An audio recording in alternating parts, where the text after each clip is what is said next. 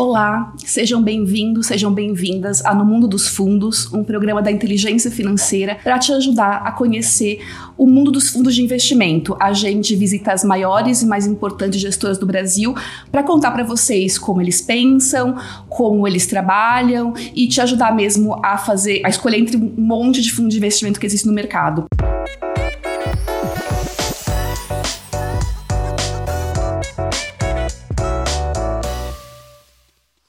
Antes de começar a conversa e apresentar os nossos convidados de hoje, uh, só queria falar para vocês, então, entrarem nas nossas redes sociais, nos seguirem no arroba SIGAIF e nosso site é inteligenciafinanceira.com.br. Hoje, a gente se convidou para visitar a Capitalo.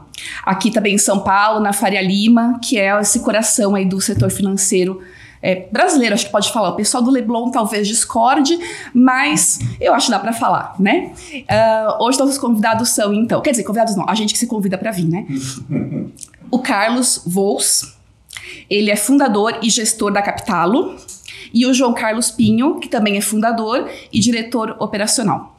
Obrigada por receberem a gente aqui hoje, viu? Obrigada por compartilharem o seu conhecimento com os nossos espectadores. Prazer é nosso. Boa tarde. Boa tarde. Obrigado boa noite, aí. né? Ou boa noite, ou bom dia. É. E obrigado pelo mais importante. Sintam-se cumprimentados, pessoal. uh, ah, Para começar, capitalo é capital em que, é, capital em que língua?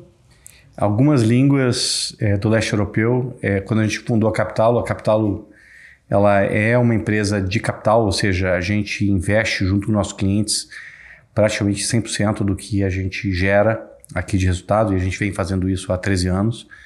É, mas em algumas línguas, entre elas, por exemplo, o lituano.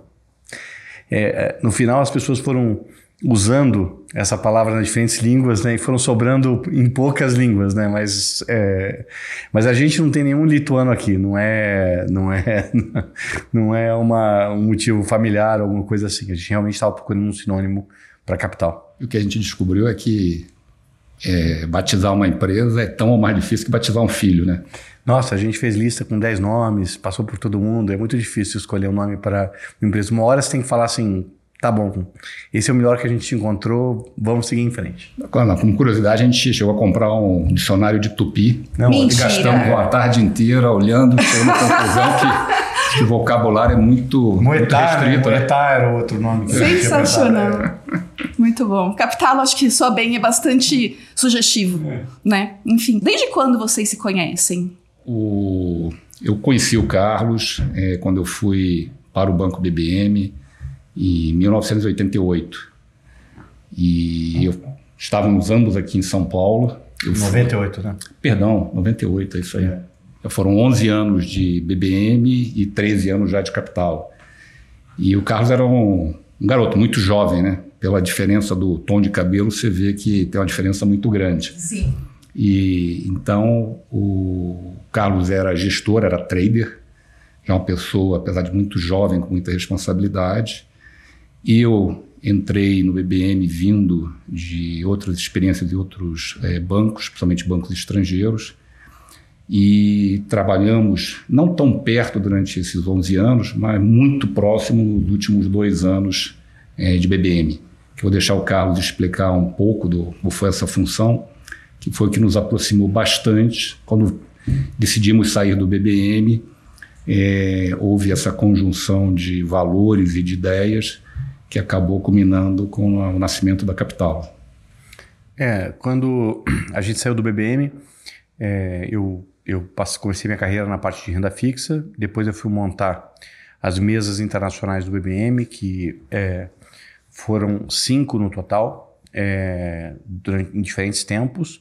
E no final, é, eu, eu, assumi a tesouraria do BBM. É, e eu e o João, a gente passou juntos né, pela crise, grande crise financeira. O João cuidava da parte passivo né, e eu era tesoureiro. Então, sempre uma crise, nada como uma crise para unir as pessoas. Então, assim, essa proximidade grande, ela veio exatamente de trabalhar é, juntos num banco médio brasileiro durante uma grande crise internacional. E nisso estamos aí, 11 anos de BBM, mais 23. Outras crises talvez não tão grandes? Não, não, queria uma crise não, já chega assim. Quanto menos, melhor.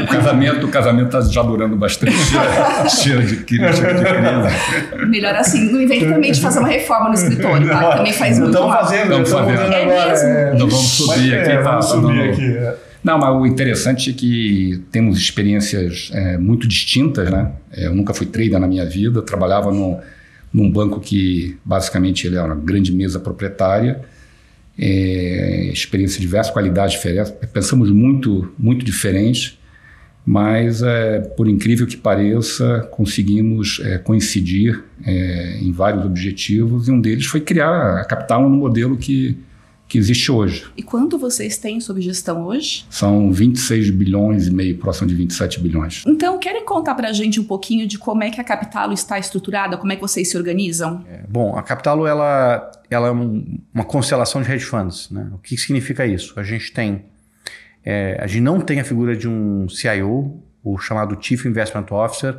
ou a pessoa que supervisiona todas as estratégias. Por quê? Porque a gente desde o início teve, digamos assim, uma humi- humildade é, e uma vontade de ter ganhos de diversificação, ou seja, perdas menores para o mesmo ganho financeiro é, no médio prazo, é, combinando jeitos diferentes de pensar. Daí, para você se organizar dessa forma, você precisa claramente ter uma organização de risco muito forte, uma organização de, de controle de perdas, porque como não tem uma figura de uma pessoa que está coordenando todos os investimentos, você precisa ter um sistema, digamos assim, de, é, de controle, de limite de posição muito forte, que é o papel exatamente que o João faz. Tá? O João é o guardião do risco da capital. Né? Então, como que a gente se organizou? Desde o início, a gente começou com três áreas é, que se organizavam internamente como se fossem fundos dentro da Capitalo, com um chefe próprio, com organização própria, com participação societária própria também, assim, participando dentro da empresa, mas conforme cada equipe quer. E, esse, e a gente foi desenvolvendo as estratégias, desenvolvendo os fundos internos. Parte desses fundos internos tem produto próprio, né, e todos eles se combinam no Capa e no Zeta, que são os nossos fundos condominiais, ou seja, os fundos que combinam todas as estratégias. Então são 12 estratégias totais. No total, eu estava olhando isso hoje. é, as equipes são grandes hoje em dia. Assim, a menor equipe que a gente tem tem cinco pessoas. Chegando a equipes que tem é, 11, 12 pessoas em cada um dos. Em cada É um equivalente a um, se fosse um hedge fund individual mesmo. né? Exatamente. Assim, sem contar é, a área econômica que serve a todo mundo, que tem 13, 13 economistas, é, sem contar toda a área de back, eu estou falando só das equipes de gestão. Então, essa combinação de diferentes fundos com mandato próprio é que fazem a captá-lo e diminuem a dependência e ah, até, digamos assim, a- o mérito, vai. Assim, é, hoje eu, continuo sendo, é, dentro da Capitalo, o gestor que participa de mais áreas e, portanto, é, tem, tem, digamos assim, seu toque é, toca mais processos de investimento dentro da Capitalo. Né? Hoje, eu, das 12 áreas, eu participo de cinco, embora sejam áreas independentes, com risco independente, com processo independente, é, eu participo de várias áreas hoje da Capitalo. É, mas existem áreas, por exemplo, que são maiores do que, do que as minhas áreas individuais. Assim. Hoje em dia, o risco no Capa no Zeta é realmente distribuído e a gente construiu isso não para satisfazer o ego, é, ou, ou- seja, a Capital não é uma empresa vol- em volta dos fundadores, é uma empresa voltada para o investidor, assim, para é, que o investidor tenha o melhor retorno nos melhores processos. Tanto que é, o fato de eu ser fundador não é garantia de que eu vou ter uma alocação de capital, ou seja, que eu vou ter uma parte grande do risco dos fundos. Eu tenho que sempre me provar no mercado e ganhar dinheiro para os clientes, porque na nossa regra própria, se uma área começa a ir pior do que as outras, ela perde espaço. Então a gente tem que estar sempre atento, sempre ganhando dinheiro para os clientes, sempre gerando resultado é, para manter aqui internamente a nossa posição. O CAP e o Zeta, eles, eles não são fundos para é, gerar conforto para os gestores, eles são feitos para gerar conforto para os clientes. Essa, até soltar essa, que é um pouco diferente da maior parte das outras gestoras aqui no Brasil, essa ausência de CIO, ou seja, alguém que está tomando decisão pelo fundo toda hora, é muito diferente. Isso requer da, da gestora uma organização muito grande, uma disciplina muito grande, como o Carlos falou, uma, uma área de risco com supervisão. Não adianta você ter uma área de risco se não tiver o mandato da, das pessoas, né? E as pessoas terem disciplina para poder cumprir. Como funciona na prática? Como que é administrar o risco, então, da gestora? A gente, basicamente, a área de risco recebe um mandato da diretoria executiva, que são os controladores da, da empresa, onde Carlos e eu fazemos parte, onde são definidos os parâmetros de risco, o que cada gestor pode fazer, o nível de exposição que ele pode fazer. Cada fundo tem o seu stop. Esse stop é distribuído é, pelos diversos hedge funds individuais, sempre falando em nível de Zeta, tá? Okay. Zeta ou que são as mesmas estratégias. E isso, então, esse mandato ele vai para a área de risco que a gente passa a monitorar é, diariamente qual é esse nível de exposição, quanto que ele está se aproximando dos parâmetros já pré-estabelecidos e a partir de um certo ponto, a gente passa a atuar junto dos gestores para ajuste de posição, ou eventualmente, se tiver um, um evento de stop, para eles zerarem as posições. Tudo já dentro de um processo já testado nesse, nesses 13 anos. Tivemos já eventos que às vezes o investidor não nem percebe, mas tem disciplina. Então, a Capital tem, os nossos fundos têm stop e as nossas mesas, os nossos hedge funds individuais têm stop e a gente executa. Não tem algumas gestoras que não tem stop, outras que têm um stop soft. Tudo funciona, mas para nós, por essa ausência de CIO, é, nós temos que ter um, alguém externo com mandato para poder é, a gente executar o que a diretoria, a diretoria executiva estabeleceu. Então, por exemplo, o carro, se ele for estopado. O que, que, é stop? Quer é, voltar um pouquinho eu, Exatamente, eu, eu, vou, eu vou trazer um pouco para assim, como gestor para o mundo real. Né? Então, o que, que, o que a área de, de risco controla, né? Para mim, por exemplo. Então, eu tenho uma área de, de juros. Então, essa área de juros ela tem um tamanho máximo de posição. Esse tamanho de máximo de, de posição ele foi definido praticamente na fundação da Capital, o que tem a ver com é, com as características de cada mercado, de quanto que ele pode trazer de perda, de quanto tem de surpresa. Uhum. Tem mercados que são mais é, não lineares, que a gente chama, assim, que tem movimentos mais abruptos, de vez em quando fica mexendo um pouco e, e dá um salto. Então a gente é mais rígido nesse tipo de mercado. Tem mercado que mexe mais gradualmente. A gente tem os limites de risco um pouco mais flexíveis nos mercados que mexem gradualmente, mas toda área tem um máximo que pode operar de cada ativo.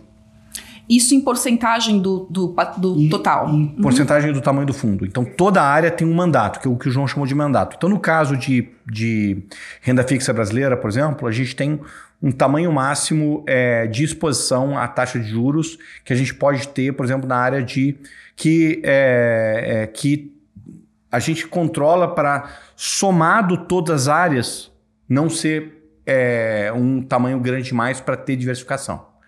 Então, assim, então, é, então toda a área é, não pode começar a sair, ah, não, eu vou começar a operar prata. Não, a área tem que ser especialista, ela tem que ter aquela, aquela expertise reconhecida e um mandato alocado para aquilo.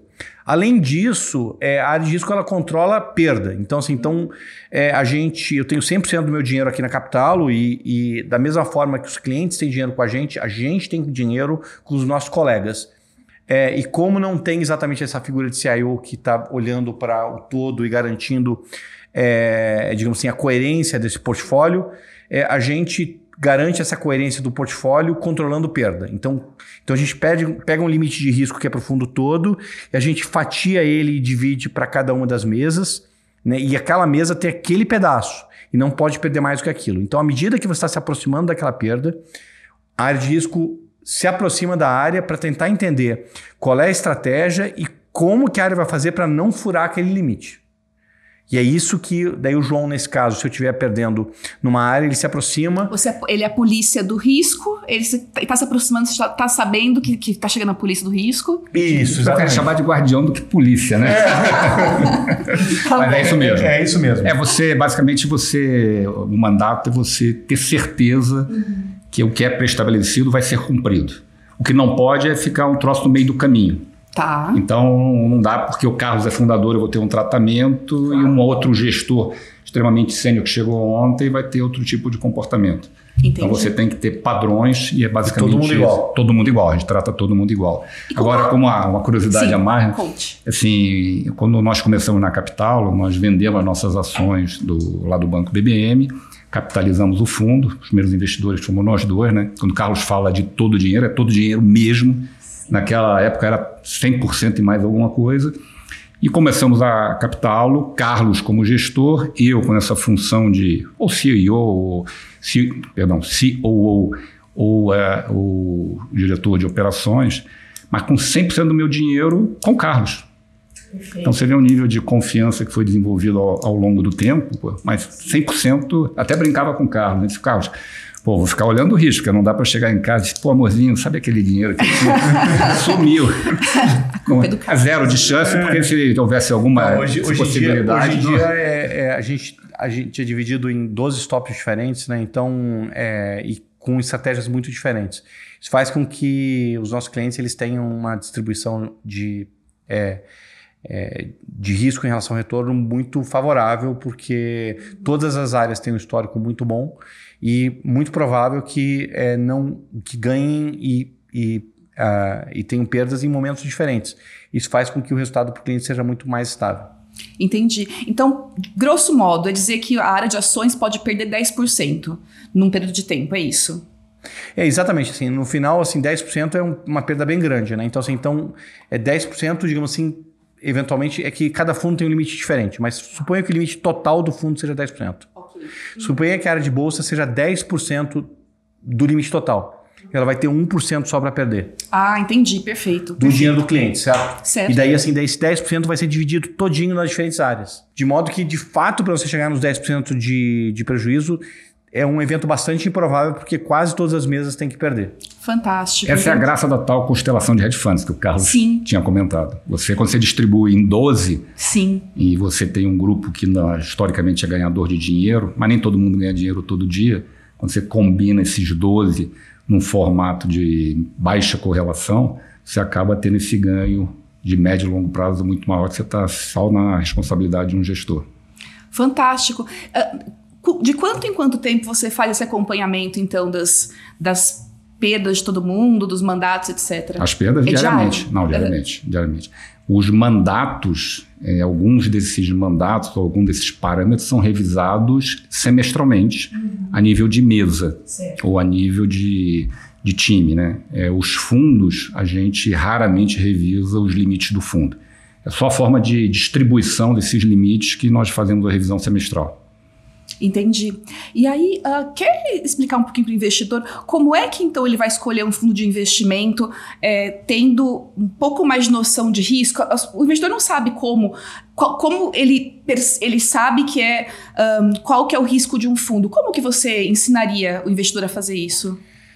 É, bom, a primeira coisa é que risco não é ruim. Assim, é, é impossível ganhar dinheiro sem risco. Certo. Então, a é, o risco ele tem que ser adequado. Eles não, ele não tem que ser é, é, nem baixo nem alto. E adequado principalmente em relação aos custos. Então, é, um fundo com risco muito baixo, com custo muito alto, é muito pouco provável que com aquele risco o cliente saia ganhando. Tá? Então, é, então fundos multimercado é, que, que tem é, um risco muito pequeno, é muito pouco provável que o cliente saia ganhando no, no médio prazo. Por outro lado, se tiver um risco que o cliente não entende, ou um risco muito maior do que o cliente tem capacidade de tomar, é muito possível que na hora que o fundo chacoalhe, o cliente saia no pior momento. Então, assim, então, é, é, é, eu, eu até acho que fundos mais voláteis são melhores para o cliente. Mas o cliente tem que entender, tem que estar tá alinhado com aquela casa, tem que entender qual é o gestor é, tem que entender o estilo daquele gestor é, para, digamos assim, ter a capacidade de aproveitar uma rentabilidade mais alta que um risco mais alto gera. É, tem que ter muito conforto, muito conhecimento, eventualmente tem que construir isso aos poucos, coloca um pouco e vai acompanhando, vai entendendo, etc. É, então, assim, então esse é o primeiro ponto, né? De que tem um tamanho certo de risco, principalmente para o lado de risco baixo demais. Ok. Tá? Para o lado do risco alto, é, é, é, mais uma questão de conhecimento e apetite. Tá?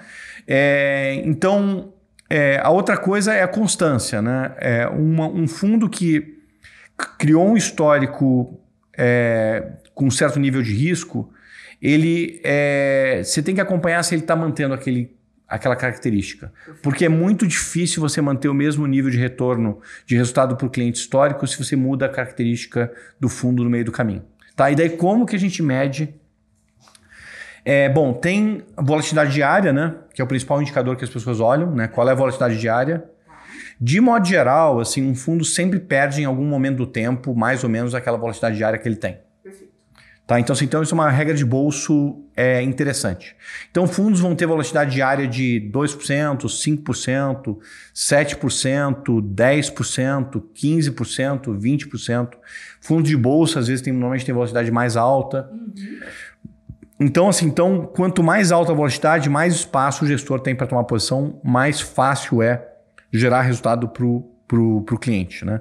Então, eu considero que fundos bons assim teriam que ter uma volatilidade de pelo menos 3, 4% para serem bons. É, eu acho um nível de 5 a 7 é, bastante interessante para o cliente e eu iria até uns, uns 10 a 15, eu acho bom. Mais do que isso, é, é, uma, é um. Para multimercado, né? para fundo de bolsa é um pouco diferente. Para multimercado, eu acho que é, tem que ser um investidor com uma qualificação e com conhecimento muito, muito detalhado para ir além disso. É, esses seriam os principais indicadores. Mas tem outros indicadores interessantes que eu acho, que são concentração, é, combinação de estilos. Uhum. É, às vezes, assim, a, o, o, risco de um fundo, ele, é, ele, é, ele engana para o bem e para o mal. Então, por exemplo, assim, o Zeta e o Kappa, eles têm mais trabalho envolvido do que parece. Porque como tem muitas estratégias, a volatilidade combinada ela fica um pouco mais baixa. Perfeito. Porque tem o um efeito de diversificação. Se você olhar é, qual é o risco médio de cada componente, ele é mais alto, né? mas o efeito de diversificação faz com que o cliente perceba o fundo como ele é menos volátil. Então, tem mais trabalho ali. Na verdade, é, é, é um, como se fosse um truque. Né? É, a gente consegue gerar mais resultado para o cliente é, é, fazendo a combinação é, das estratégias, é uma vantagem você diversificar para o gestor, porque a gente consegue é, gerar mais resultado com, com um risco menor. Fantástico. Bom, por isso que vocês são famosos né, no mercado. Espero que sim.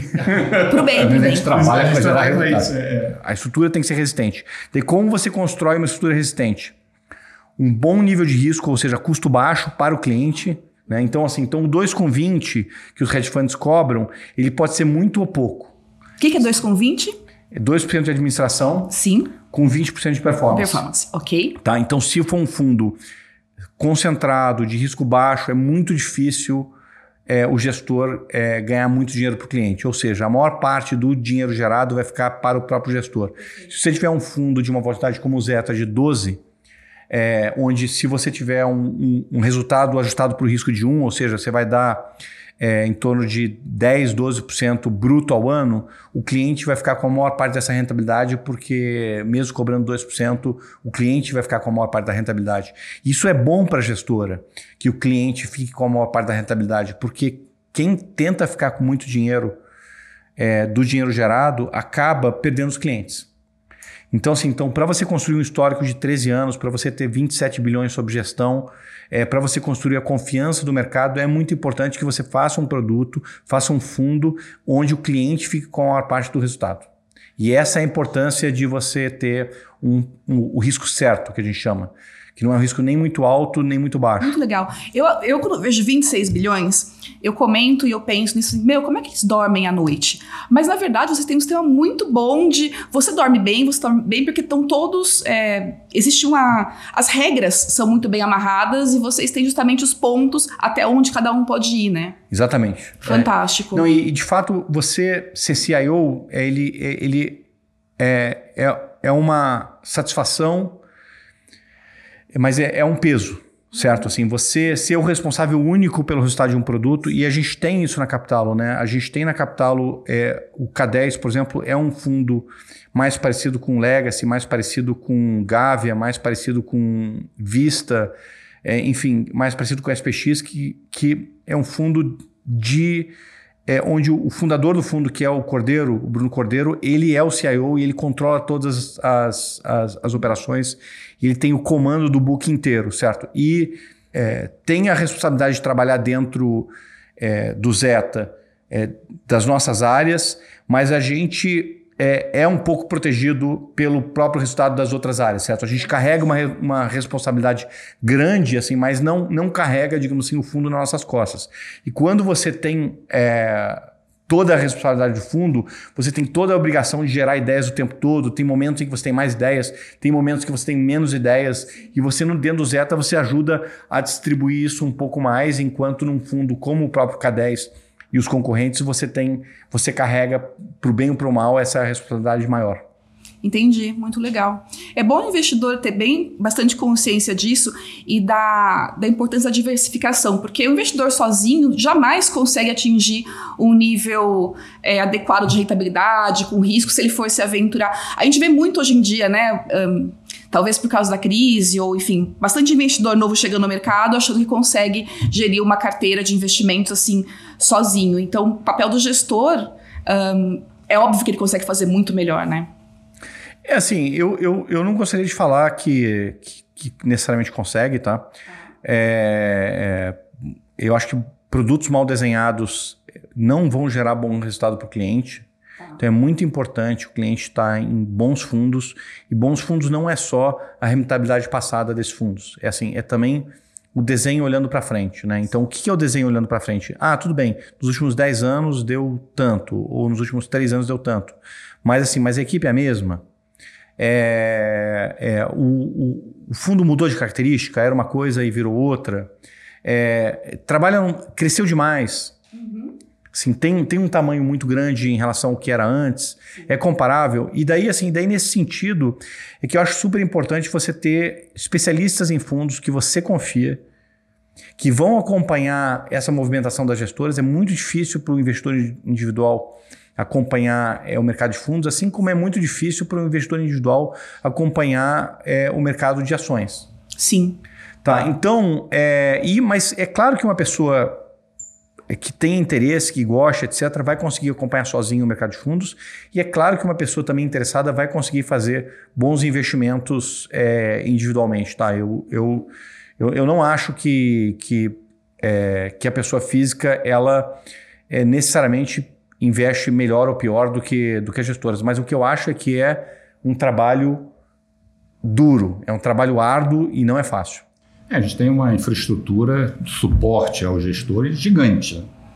Da área macro, Uma área macro gigante. A gente tem o Carlos Viana, que é ex-Banco Central e ex-FED conosco desde o começo do ano. Tem o Alfredo, que é nosso economista-chefe, está conosco aqui há 13 anos. Tem uma área de análise micro.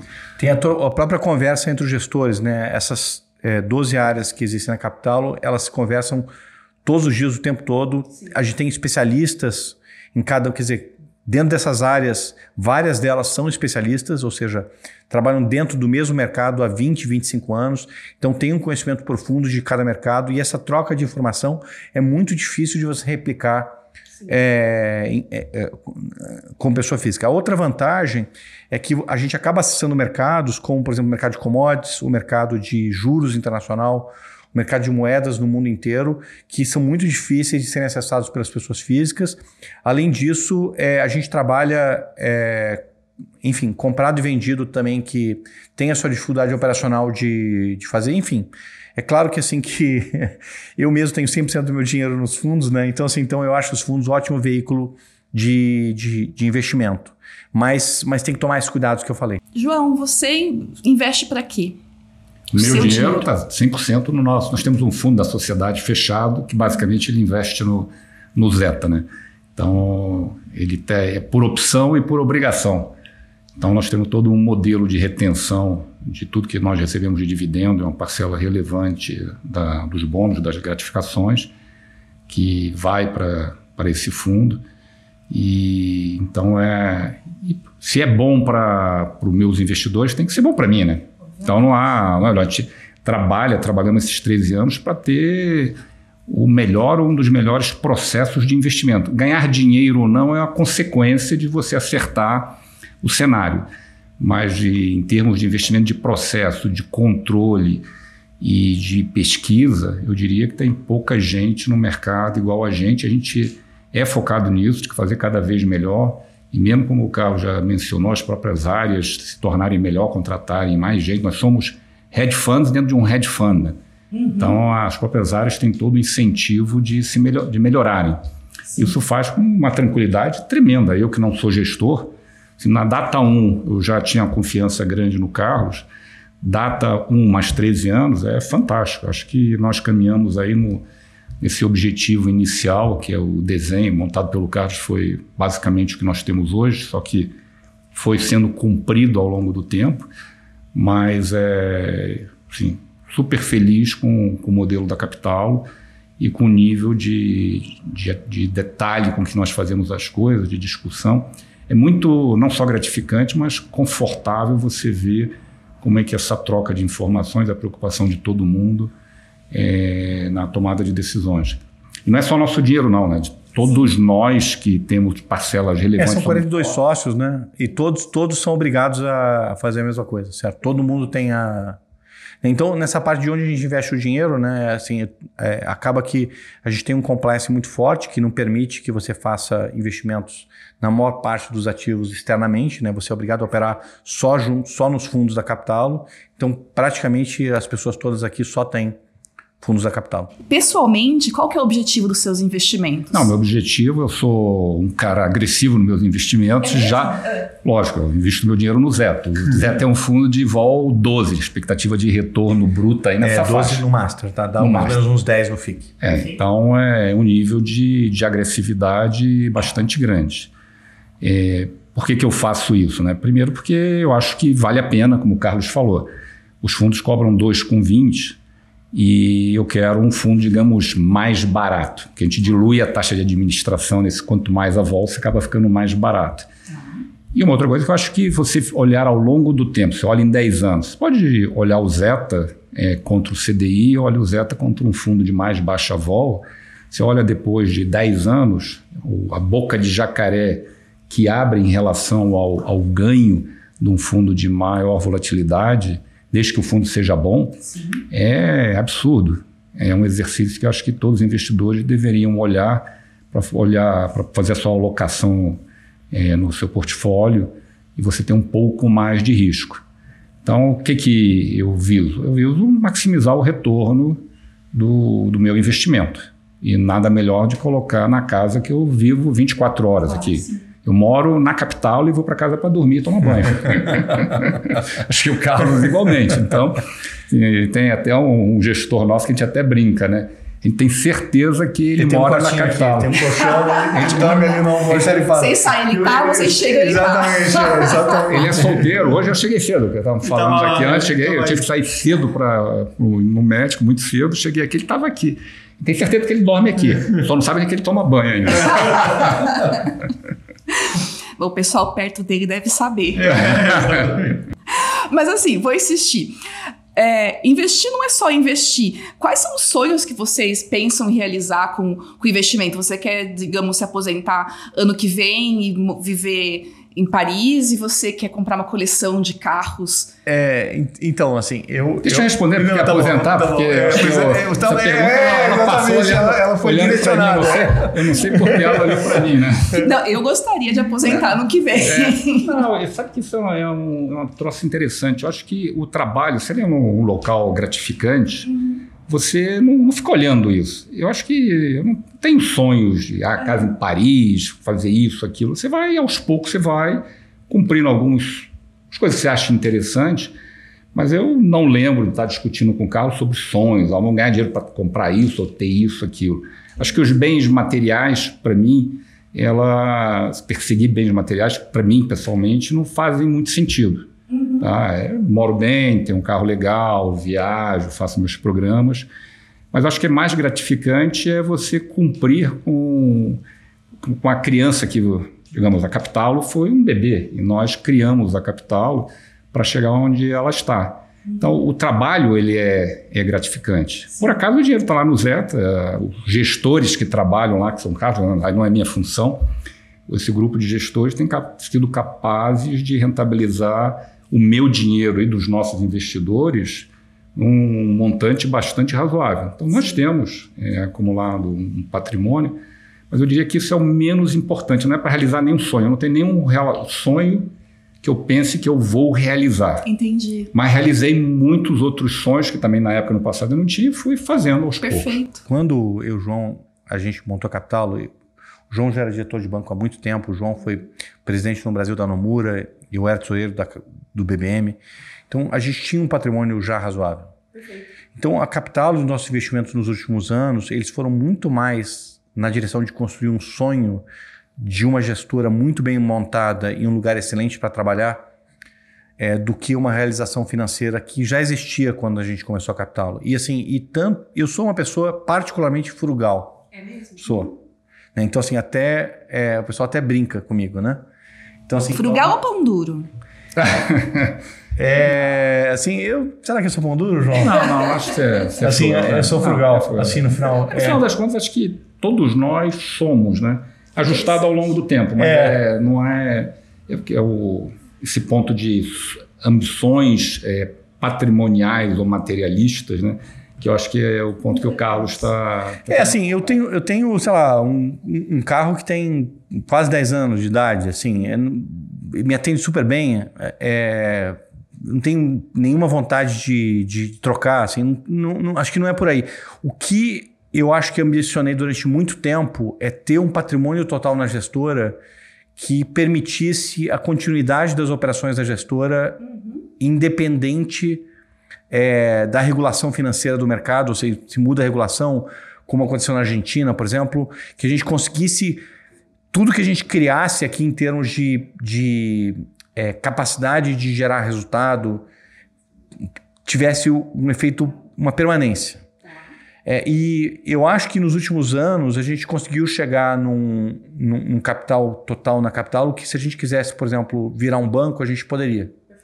Se a gente quisesse, por exemplo, é, é, se mudasse a, a, regulamentação e não pudesse mais oferecer o Zeta no Brasil, a gente poderia oferecer o Zeta para os nossos clientes em algum outro lugar. Perfeito. Né? Então, isso foi uma coisa que eu acho que foi muito importante, porque, é, como o João falou, assim, a Capitalo e a, a, todo mundo que está aqui e as coisas que a gente criou em termos de ideias, etc., tem um valor emocional para mim e, é, e eu gostaria de, de que isso continuasse e para isso você precisa ter um capital razoável. Então, a minha maior ambição, eu acho, nesses últimos anos, foi acumular junto com os nossos sócios aqui, os meus parceiros aqui na partnership, é, um capital suficiente para a gente poder operar independente das condições de cenário, etc. E acho que a gente alcançou isso.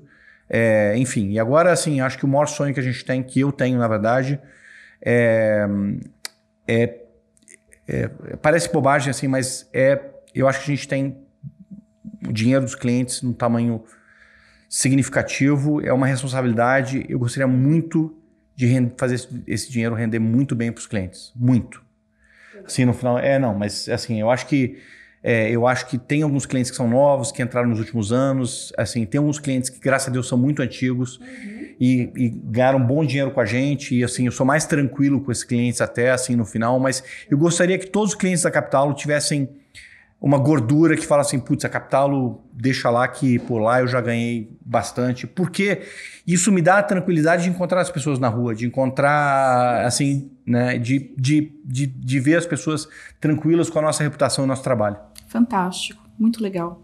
Então, falando um pouquinho de cenário, olhando para frente, será que eu posso perguntar, então, para você, o que, que você vê de oportunidades? A gente teve mudanças estruturais, eu acho, na economia nesses últimos dois anos, enfim, né, teve a pandemia e agora a gente está tendo essa inversão de um mundo de juros negativos para um mundo de inflação e juros mais altos. O que, que você vê de oportunidade e o que, que você vê de riscos à frente?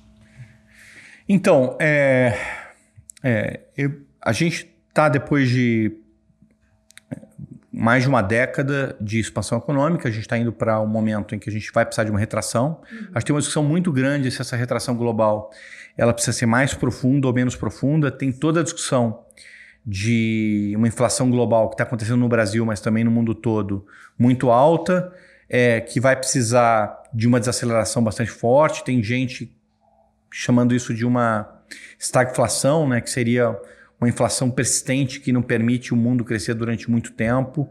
É, eu, eu, eu não gosto desses termos. Falar de, de estagflação é um jeito meio egoísta de colocar as coisas, porque é claro que você vai ter mais inflação agora, já está tendo, e menos crescimento, porque você vai ter que combater. Sim. Mas a ideia de estagflação, ela dá uma ideia de uma coisa persistente. E eu não sei se é persistente ou temporário. Eu tendo a achar, inclusive, que é temporário. Por que, que eu acho que é temporário? Porque é, a gente teve nos últimos 40 anos é, várias crises que não necessariamente geraram uma inflação persistente. De modo geral, você combate a inflação, tem uma recessão forte, e daí, assim, dessa inflação você alivia o mercado de trabalho, alivia o mercado de bens, essa inflação cai. Uhum.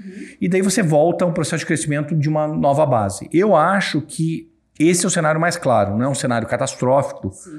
mas é um cenário é, não muito positivo, porque a gente vai estar no ponto doloroso do processo, que é o ponto de ter que segurar esse crescimento durante algum tempo. Tá? É, então, como que o Brasil normalmente ele, ele fica nesses momentos em que o crescimento global é, falta? É, sofre bastante. Tá. tá? É, pode ser que dessa vez seja diferente, né? No momento, até o mercado de Brasil está reagindo super bem. Uhum. É, ele está reagindo bem em parte porque estava muito barato. Certo é, que eu acho que tá barato é proteção mesmo para os investidores. Assim, você comprar ativos muito baratos acaba que assim que você vê, às vezes o cenário até se realiza é, na maneira mais negativa, mas mesmo assim você ganha dinheiro dependendo do preço. Então, preço é proteção. É, mas é, é, um cenário desagradável. É, o Brasil é um país exportador de matéria-prima, é um país exportador de bens primários, então, assim, então uma guerra, por exemplo, ajuda o Brasil até certo ponto. Sim. Porque se for em lugares que produzem coisas que a gente produz, acaba aumentando a demanda pelos nossos produtos. Né? Mais uma recessão é certamente ruim.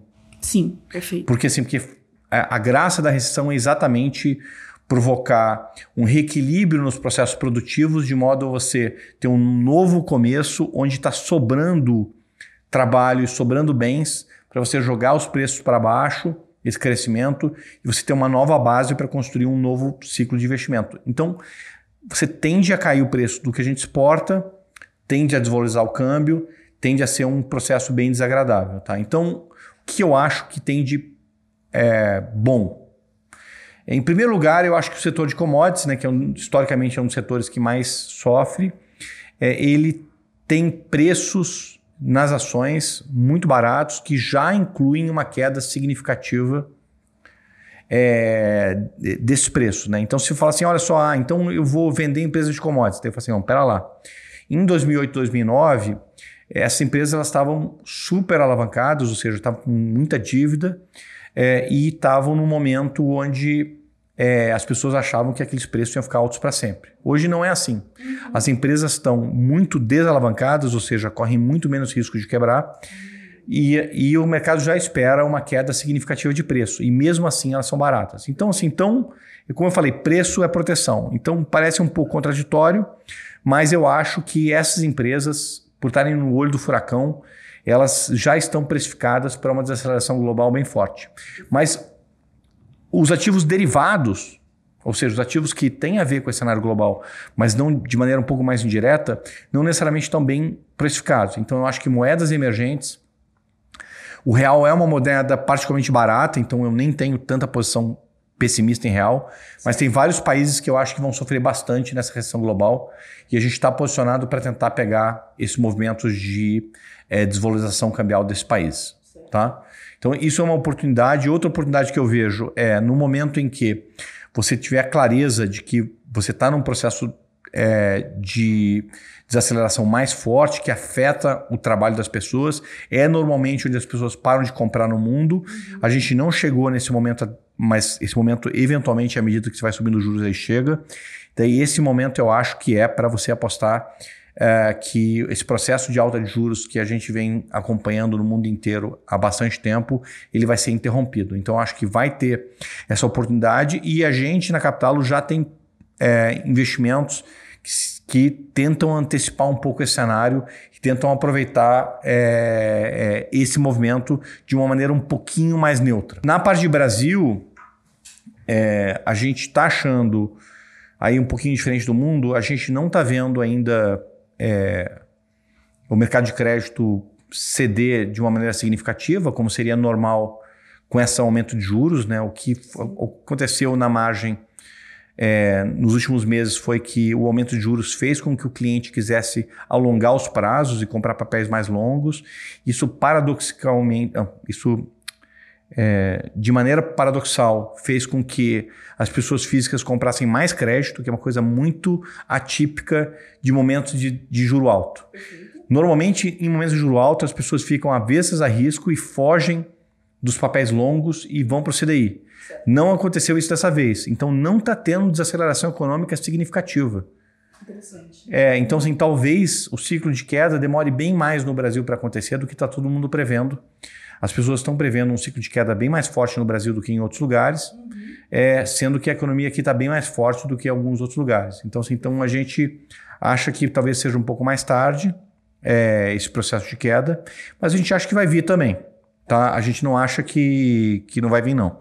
Só acha que talvez demore um pouquinho, um pouquinho mais. Então, é, a gente vê com bons olhos papéis mais longos, bem mais longos, tá. que pegam esse processo de queda um pouco mais longo.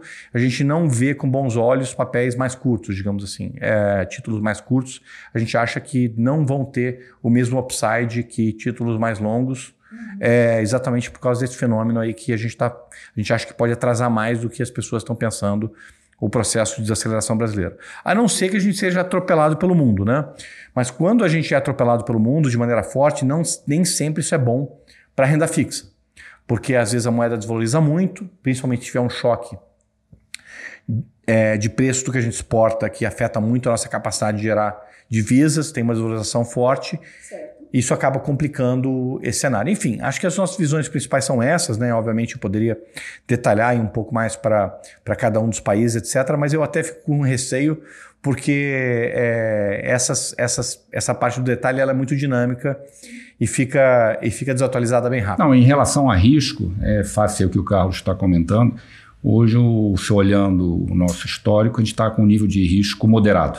Perfeito. Moderado para um pouco, para um pouco menor. Acho que traduz aí um pouco as incertezas aí que tem. Na verdade, até assim, o nosso risco ele não está nem tão pequeno assim. É, é, que assim, é que algumas áreas estão compradas em ativos muito baratos, e isso tem um viés um pouco positivo, e outras áreas estão com esse com essa tentativa de pegar a recessão, que tem um viés um pouco negativo, em mercados diferentes. Então, isso acaba no dia a dia, um cancelando um pouco o outro.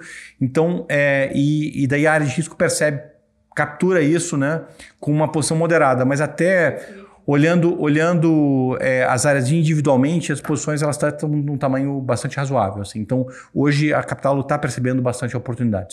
Muito legal. Eu poderia ficar aqui o dia inteiro conversando com vocês. Obrigada por terem recebido a gente. Eu espero que os nossos espectadores também na inteligência financeira aproveitem bastante o conhecimento, que seja para desafiar o que eles sabem, para questionar o que, o que lhes é oferecido, para escolher mesmo um produto bacana.